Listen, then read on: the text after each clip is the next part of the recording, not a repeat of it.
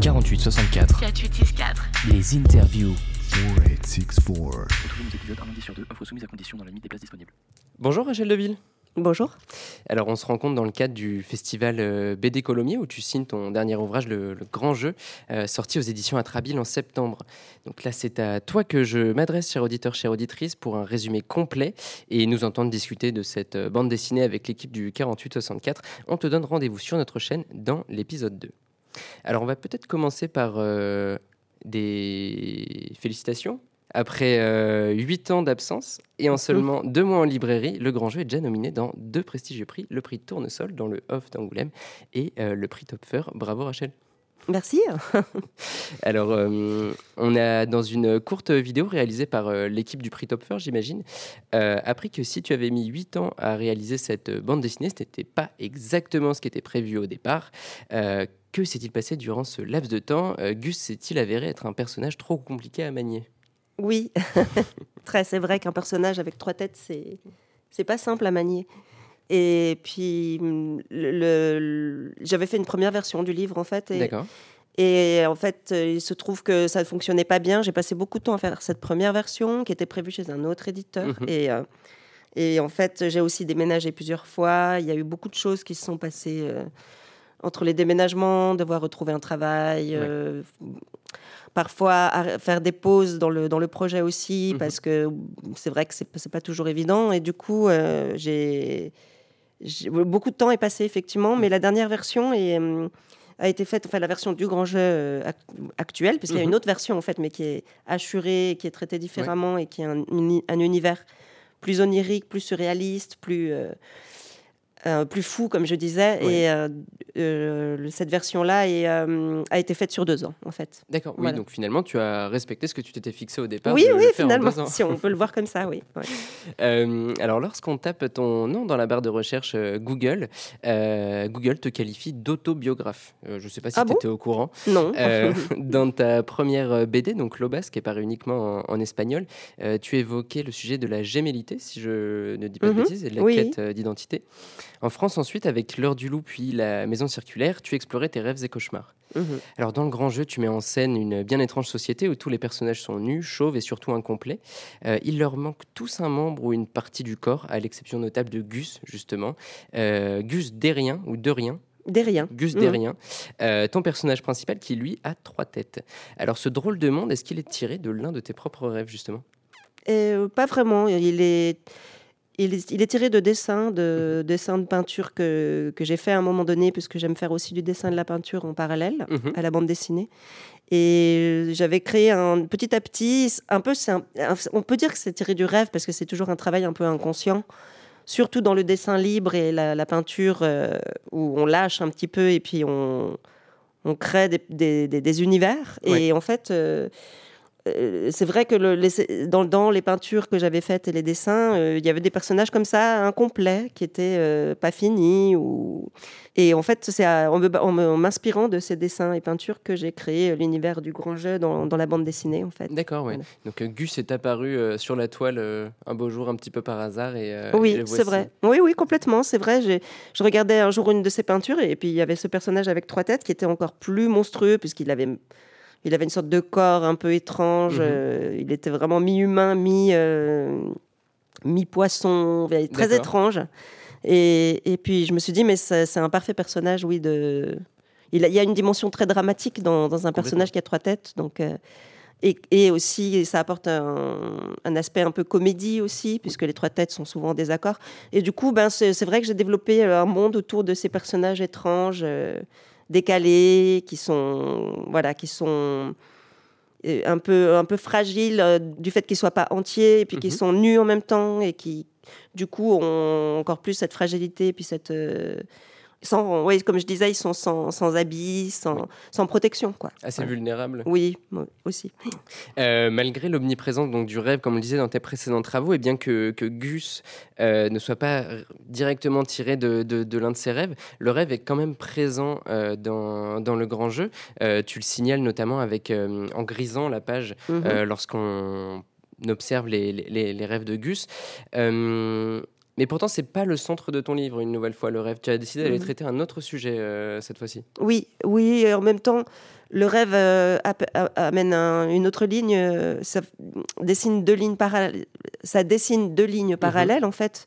Il y a le, le récit dans la vie réelle, ce monde dans lequel Gus se promène, Oui. se déambule, se cherche. Et la ligne du rêve aussi qui, qui, est, qui, qui apporte aussi euh, en, en plus cette dimension euh, qui est parallèle en fait quoi, Ouais. au monde euh, dans lequel il vit. Et, et puis c'est vrai que je trouvais, que je trouvais intéressant de garder quand même les, les récits de rêve parce que mon Gus fait une thérapie dans le Mhm. livre, donc euh, forcément le rêve est présent aussi souvent en thérapie. Et, et puis c'est l'inconscient qui parle, donc comme Gus est aux, aux prises avec son inconscient Mhm. beaucoup et, et avec ses pulsions et ses désirs, et, euh, et bah, je, je trouvais intéressant de mettre le rêve, De- euh, de- de voilà, les de ouais. rêve. Il, se complète avec, euh, avec la vie réelle de, de, de Gus Oui, en oui, oui. réalité. ouais. Oui, oui. Euh, il est entièrement dessiné en noir et blanc, ton, ton, ton grand jeu, avec un trait assez, assez précis. Euh, tu joues beaucoup des aplats de noir pour créer de la profondeur ou mettre en évidence un élément de, de, de la case ou des images que, que tu composes. Et alors, on est assez loin des, des, des croisillons que, qu'on Alors, je ne sais plus si c'est en début d'interview ou en off, mais de la Mhm. maison circulaire notamment. Oui. Euh, Oui, oui. Tu les réutilises pourtant, ces croisillons, lors des séquences de rêve, justement. Mhm. Euh, croisillon, rêve, c'est quelque chose qui est lié pour toi? Euh, je sais pas, c'est.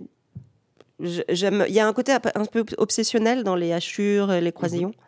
Et la première version que j'avais commencé de- du grand jeu, justement, était complètement hachurée. D'accord. Et euh, j'aimais beaucoup cette version, mais euh, euh, en fait, comme je l'ai recommencé, j'ai simplifié le dessin parce que Oui. c'était aussi une question de temps, Mhm. parce que j'avais vraiment passé beaucoup de temps à- sur la première version.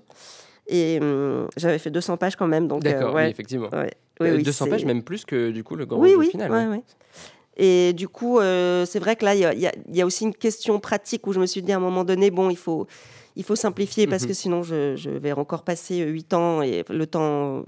Et, et puis en bande dessinée, c'est vrai que souvent, des choses simples, euh, euh, je suis allée vers une simplification Mhm. parce que voilà, c'est un, un langage aussi qui peut être simple et, et fonctionner de manière plus simple aussi. Pour garantir une certaine fluidité de lecture ou Oui, oui, aussi, bien sûr. fluidité dans la compréhension peut-être? Alors que j'aime, bah, en fait, j'aime beaucoup le dessin en lui-même. Ouais. Du coup, c'est vrai que je passais beaucoup de temps sur les dessins, mais, mais là, je me suis dit, il faut que je, je travaille aussi le récit. Le... Donc, voilà, c'est une question pratique aussi. hein. Il a fallu Ouais. trouver l'équilibre entre les deux justement, Oui, j'imagine. ouais, complètement. Euh, en me baladant sur ton site internet, j'ai pu découvrir euh, tes peintures que tu mentionnais, qui pour euh, certaines, même pas mal, regorgent de, de couleurs, Mhm. notamment des paysages qui étaient magnifiques, sur lesquels d'ailleurs apparaissaient euh, certains personnages euh, auxquels il manquait des, Mhm. des, des membres. Euh, la dimension onirique, elle est assez souvent représentée comme débordante de couleurs, j'ai l'impression, de manière générale, par, euh, par les artistes. Toi, c'est pas forcément le cas, euh, c'est pas forcément ton cas, pardon. Dans tes bandes dessinées, tu fais tout l'inverse, tu les traites uniquement en noir et blanc, j'ai l'impression, ces rêves. Mhm. C'est un choix qui est conscient de, de, de ne pas faire de couleurs en bande dessinée? Oh, J'ai toujours aimé le noir et blanc, Mhm. euh, mais j'aimerais beaucoup faire de la, la couleur. Alors Ouais. après, la couleur, c'est... D'ailleurs, dans le, mon prochain projet, je vais faire de la couleur. D'accord. c'est décidé. Mais euh, c'est aussi une question pratique. hein. La couleur, c'est Oui. tout un travail. C'est vrai que jusqu'à présent, j'étais vraiment attachée au noir et blanc. Mhm. et parce que j'ai lu beaucoup de bandes dessinées quand j'étais plus jeune, petite, qui étaient en noir et blanc. Je voilà. Et euh, pour moi, la bande dessinée, c'est marrant, c'était noir et blanc, en fait. D'accord. Et mais je, j'aime- je m'approche aussi de la couleur et j'aime, Mhm. j'aime aussi la couleur maintenant. Disons que chaque livre que j'ai fait était un peu dans une technique différente. Ouais. Donc euh, c'est vrai que c'est un petit peu toujours une recherche. En même temps, c'est euh, j'espère qu'en tout cas il y a un fil entre tous mes livres. Enfin, je- pour moi, Mhm. il est clair, mais hum, il y a, c'est, aussi tout un travail de recherche, euh, Ouais. souvent avec des thématiques qui peuvent se rejoindre et euh, et du coup, le, le- disons que j'ai pas la démarche de, de- de l'auteur de BD qui va faire chaque livre avec la même technique et la Mhm. même. euh, chaque livre est un peu une recherche en soi quelque Tu as part. envie d'expérimenter de nouvelles choses à chaque fois Oui, ouais, c'est vrai. Mm, mm. Et euh, alors dans ce, dans ce livre, une des thématiques que peut-être tu n'avais pas encore traitées, ou alors euh, si c'est le cas, euh, comment dire, euh, corrige-moi. Euh, tu parles beaucoup de souffrance au travail avec euh, Mhm, l'usine ouais. du, du- du grand assemblage. Le renvoi de Gus, d'ailleurs, de, de cette usine, c'est l'un des, des points de départ de, de ce scénario. Ce renvoi, c'est aussi le temps retrouvé du fait de sa libération des cadences infernales qu'il subissait. Mhm. Ça va le mener à se chercher, à se remettre en question, à tenter de, de trouver un peu qui il est, son, son, son identité, son utilité sociale aussi Mhm. peut-être. Il est en quête de reconnaissance, c'est assez flagrant dans certains de, dans certains de ses rêves, j'ai eu l'impression. Pourquoi euh, créer cet univers aussi décalé pour euh, traiter de thématiques qui nous concernent finalement euh, tous? Ça aurait pu être un univers réaliste pour oui, oui, mais je- justement, je trouvais intéressant de, de se décaler, Mhm. de prendre un peu du recul et de, de, de- de rendre ce monde encore plus absurde qu'il n'est. Enfin, je ne Ouais. sais pas si on peut le rendre plus absurde qu'il n'est. C'est difficile parfois. ouais. Souvent, j'ai l'impression qu'il est vraiment, vraiment, on atteint des niveaux assez Ouais, hallucinants. je suis tout à fait d'accord. Et, et, et je trouvais intéressant de, le raconter justement de ce point de vue, un peu euh, comme si c'était un autre monde, mais du coup qui, qui éclaire encore plus euh, certains points. Ouais. euh. Et, et les, toutes les expériences qu'il vit, c'est aussi des expériences que j'ai vécues Mhm. au travail, à faire des boulots qui n'avaient aucun sens, ou voilà. de- Dans lesquels on se perd, voilà. on s'oublie. Oui, et puis de, de devoir trouver du travail, de dire bon, Mhm. comment je vais faire. Et c'est vrai que c'est des expériences vécues et des ressentis aussi, oui, de beaucoup. Donc c'était vraiment, le- tu avais envie de mettre en avant cette pression qu'on Oui. ressent euh, liée au travail. Oui, oui, oui, parce que je me disais, il faut. C'est des ressentis que j'ai eus et où je me suis dit, mais ce serait intéressant de parler de, de ça aussi, de- du sens. On en parle Mhm. de plus en plus d'ailleurs, du sens au travail. Tout à fait, oui, oui. Et de, de- beaucoup de gens se posent la question du sens euh, de leur travail. Et, et en fait, finalement, Gus laisse tomber son travail et c'est là que, qu'il va vraiment. C'est un petit peu une quête, euh, une quête personnelle, bien Oui. sûr, hein, mais il- qui va se retrouver face à lui-même. Et puis c'est là que l'aventure commence, en fait, Ouais. quelque part. Mm. Totalement. Et alors, ces, ces trois têtes euh, de Gus, elles se, elles se répondent, elles se contredisent euh, constamment, tu le, tu le disais juste avant. Elles ont chacune euh, leur caractère et leur certitude. Elles, elles se répondent, elles se répondent l'une à l'autre et surtout, elles répondent chacune à un type d'injonction d'une certaine manière, qu'elle soit sociale, qu'elle soit euh, inconsciente, qu'elle émane donc du monde du travail aussi, dont, dont, dont on parlait. Euh, le, le poids que ça reprend pour Gus, ça semble à peine soutenable. Il a l'air d'être au bord de la rupture pendant une bonne partie du livre. Et on est à. hum, avec euh, cette introduction de ces trois têtes, on est à deux doigts de la psychanalyse, j'ai l'impression. Oui, ben, de, les trois têtes, euh, c'est une référence à la, la psychanalyse, au Direct. ça, au moi, au sur moi de Mhm. Freud, bien sûr. Et, euh, et je trouvais vraiment marrant de mettre en fait, euh, comment dire, en- que ce personnage représente ce- cette, cette, euh, ces trois instances de, de- du ça, du moi et du sur moi, et qu'il soit directement en que, que, que chaque instance parle avec l'autre et essaye de dialoguer, mais en fait, elle n'y arrive pas. Et, et y a, ça représente aussi beaucoup de contradictions Oui. et de, de problématiques euh, liées aussi parfois à l'individualité. Que, que, Mhm. voilà, parfois, on se demande un peu. On, on peut, euh, c'est une recherche aussi. Il y, a, il y a- il y a beaucoup la question de l'identité dans ce livre, en fait, Ouais. de se trouver. Bon, c'est vrai que c'est, on, on- on en parle beaucoup. Qu'est-ce que, qu'est-ce que l'identité, en fait, Mhm. quelque part et, et lui euh, se cherche et, hum, et il se pose vraiment cette question, en fait, à un moment donné. euh, voilà, qui, qui je suis, qu'est-ce que je vais faire et voilà. C'est cette quête Je de veux pas trop, trop dévoiler non plus sur le livre. Oui, non, non, non, non, faudrait pas gâcher le plaisir de lecture. Mais c'est cette quête de l'identité qui est le fil rouge clair que tu as établi entre tes œuvres? Euh, oui, je crois. Ouais, c'est Ouais, comme ouais. ça que tu le vois. Euh, pour pour, euh, v- revenir un petit peu plus sur la, la forme, si on discute euh, mise en page, tu uses aussi bien d'un gaufrier assez classique, finalement, que ces- Mm. cases, je crois que c'est c'est- c'est 4 par 4 ou 4 C'est les séances 5. de, de chez le psy qui sont plus organisées, oui, effectivement. Oui, parce qu'elles sont plus ca- plus cadrées. carrées, plus. Et mais à d'autres moments, tu uses pour de, de- de grandes pages, voire de doubles pages, où il n'y a plus du tout de cases, de compositions qui sont un petit peu plus complexes. Je pense notamment à, à un des rêves où on le voit descendre cet escalier alors qu'il Mhm. est en retard au, au travail.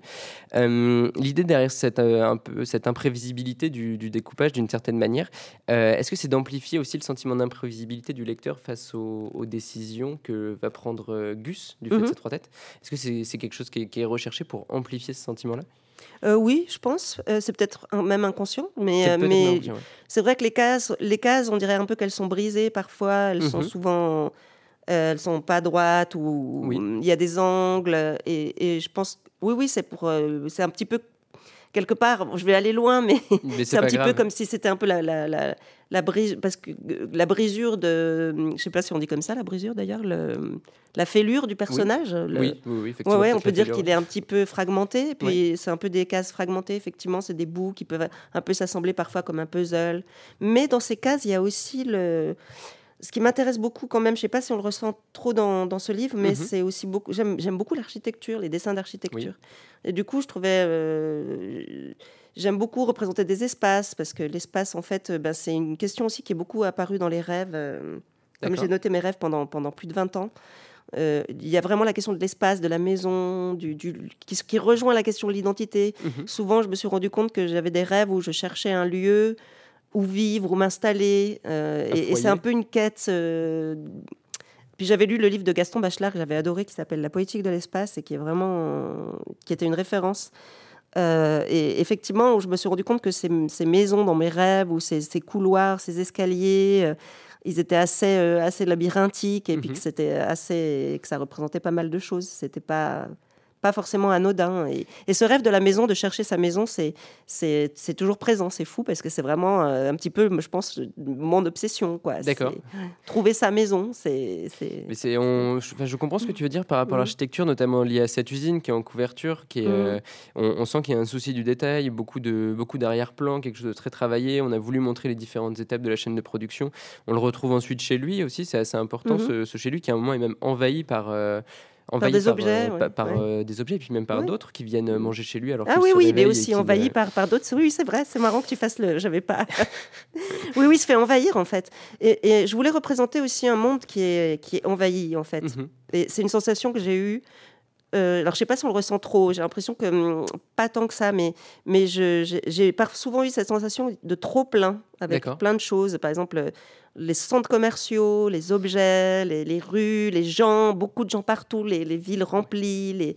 Et c'est vrai que je voulais euh, un peu recréer cette sensation d'être envahi. Oui. Alors, euh, très honnêtement, c'est quelque chose, notamment Mm. lorsqu'il euh, se balade en ville et qu'on voit toutes ces enseignes, ces bâtiments qui sont mis les uns sur les autres, qui débordent Mm. de partout.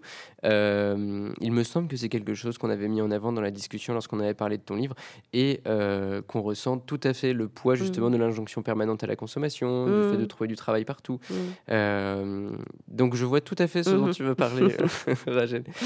Euh, pour, euh, pour finir cette, cette courte interview, si Gus est imprévisible, les mouvements sociaux qui peuvent naître d'une vidéo postée sur Internet, une simple vidéo finalement, le sont, je Mhm. pense, au moins tout autant.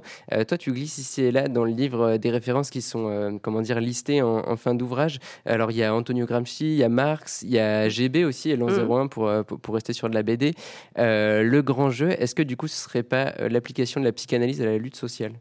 Oui, psychanalyse et lutte des classes, en fait. C'est comme mal, ça que je, le, que, je le, que je le décris. Je trouvais euh, intéressant de mélanger les deux, qui sont Mhm. pas du tout, en général, pas mélangés du tout. Je pense que c'est une Ouais. des premières œuvres où je les vois réunies ouais, comme ça. ouais, ouais. Et ben, moi, je viens d'un milieu populaire. Mhm. euh, voilà. Et, et du coup, euh, j'ai eu la chance de pouvoir faire des études euh, parce que voilà, j'ai une histoire particulière. Bon, bref. Et. et et, et en fait, j'ai eu, eu- cette chance, oui, de pouvoir euh, étudier, alors que je venais d'un milieu populaire. Mhm. Et, et du coup, c'est vrai que j'ai une vision euh, particulière aussi sur le monde dans lequel je suis. Et, hum, et je trouvais intéressant de parler de ça, de, parce que j'ai fait cette démarche moi-même d'aller voir un psy à certains moments. Et, et je trouvais vraiment intéressant que ce soit un ouvrier qui aille voir un psy. Parce que Oui. c'est vrai qu'en général, on peut dire que, que ça peut être rare, mais je- pense que la psychanalyse s'ouvre de plus en plus, j'espère. Et, que le- le- les deux mondes peuvent peut-être se, se- se côtoyer et, qu'ils auraient beaucoup de choses à se dire, justement, euh, l'ouvrier et le. Oui, oui, oui. Et parce que justement, la, la quête de Gus, elle n'est pas seulement individuelle, c'est aussi une quête sociale, Oui. c'est une quête de toute une, une population euh, qui, qui n'est pas, qui ne fait pas partie d'un milieu, d'un milieu aisé, favorisé. Et, et je trouvais vraiment intéressant d'avoir un personnage qui vient d'un milieu comme celui-ci, puisqu'il a, il y a beaucoup de choses à dire sur ce- Oui. ces milieux-là aussi. Quoi. Ce décalage, Gus, il le fait ressentir à son, à son psychanalyste. Oui, un oui, il est un peu jaloux. hein. Ouais, il, on le, Il est mauvais. On, on le sent comme ça. Oui, oui. Eh bien, écoute, euh, merci beaucoup, Rachel. Oui, de rien. Merci à, au, à toi. Au plaisir de, de se retrouver autour de ta prochaine bande dessinée, une bande dessinée en couleur, donc cette fois, Voilà. euh, mais qui parlera encore euh, potentiellement de, de cette quête d'identité que, que, que, tu établis Mm. comme fil rouge. Oui. À bientôt. Merci beaucoup. Ciao. Le 48 64. 4864. Les interviews. 4864. Retrouvez nos épisodes un lundi sur deux, offre soumise à condition dans la limite des places disponibles.